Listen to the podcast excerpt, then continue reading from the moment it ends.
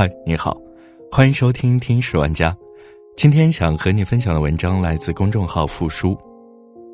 朋友圈屏蔽同事罚一百，工作之后谁偷走了我的朋友圈自由？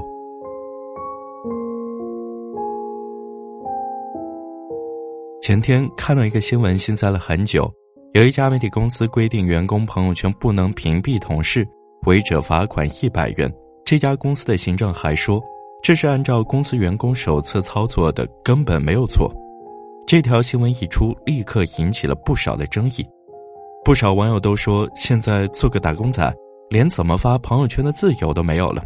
不得不说，还真没有。类似的事情并不少见。我的朋友艾达和我吐槽，说自己十五年的好朋友把自己给屏蔽了。艾达很崩溃，可是对方的理由也很充分。艾达天天发公司的宣传文案，谁受得了啊？十几年的友谊在朋友圈里就这样被损害了，艾达心里难受。要不是公司要求，不然谁愿意这样天天发朋友圈？这年头，朋友圈已经不是展示个人生活动态的平台，一点进去都是各种关于公司的产品宣传和自己的工作动态。公司团建和朋友聚餐就要发个朋友圈晒一下，加班到深夜也要发个朋友圈，年终要发朋友圈总结全年，感谢公司，年初就要设定目标，发誓要把业绩做好，更不用说公司的宣传标语、新产品的推广、公司的活动介绍。正如一位网友所吐槽的那样，进入职场之后，我变成了一个没有感情的转发机器。职场里有种痛苦是。人到中年，却连发条朋友圈的自由都没有。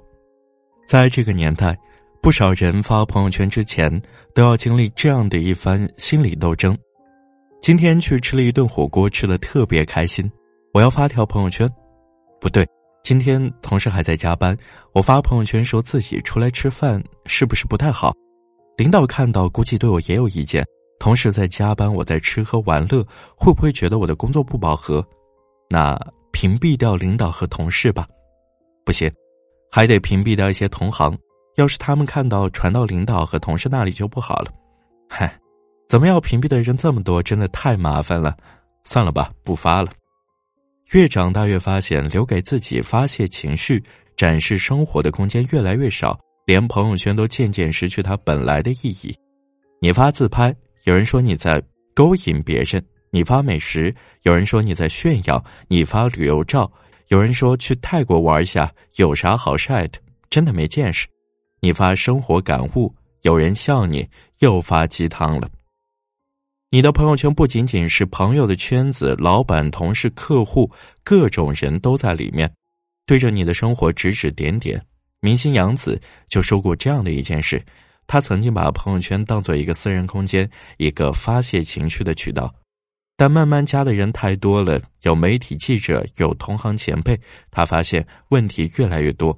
不少人总会截图他的朋友圈，然后传播出去，再加上种种毫无根据的解读，大大影响到了他的工作。在那之后，他就再也不敢乱发朋友圈了。很多人就像是杨子那样，因为担心看到的人说三道四，所以宁可不发。慢慢的，为什么九零后都不爱发朋友圈了？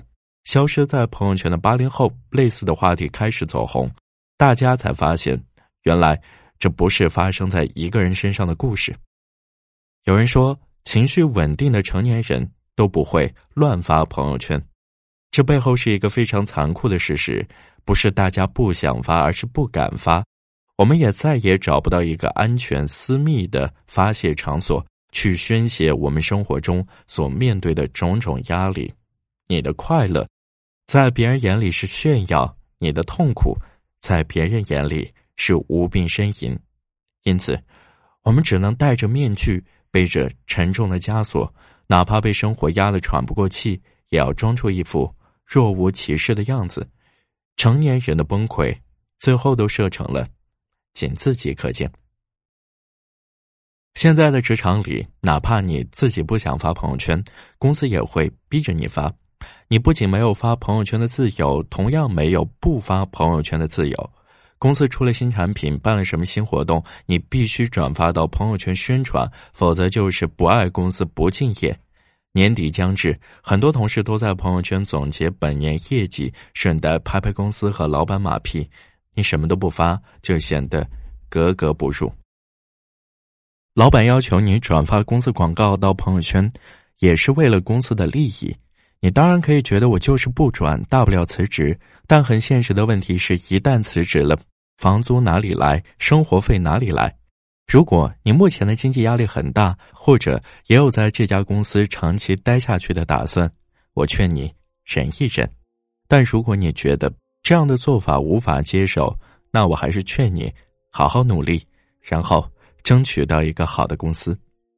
有一句话说得好：“庙小妖风大，池浅王八多。”越是不正规的小公司，也容易挤占员工们的私人空间。有一句话说得好：“世界上所有的事情都是真心换真心，尊重员工是个性化管理的必然要求，是回报率最高的感情投资。只有尊重员工，员工才会尊重你，企业才能真正发展成参天大树。”好了，这就是今天的节目，感谢你的收听，我们下期再见。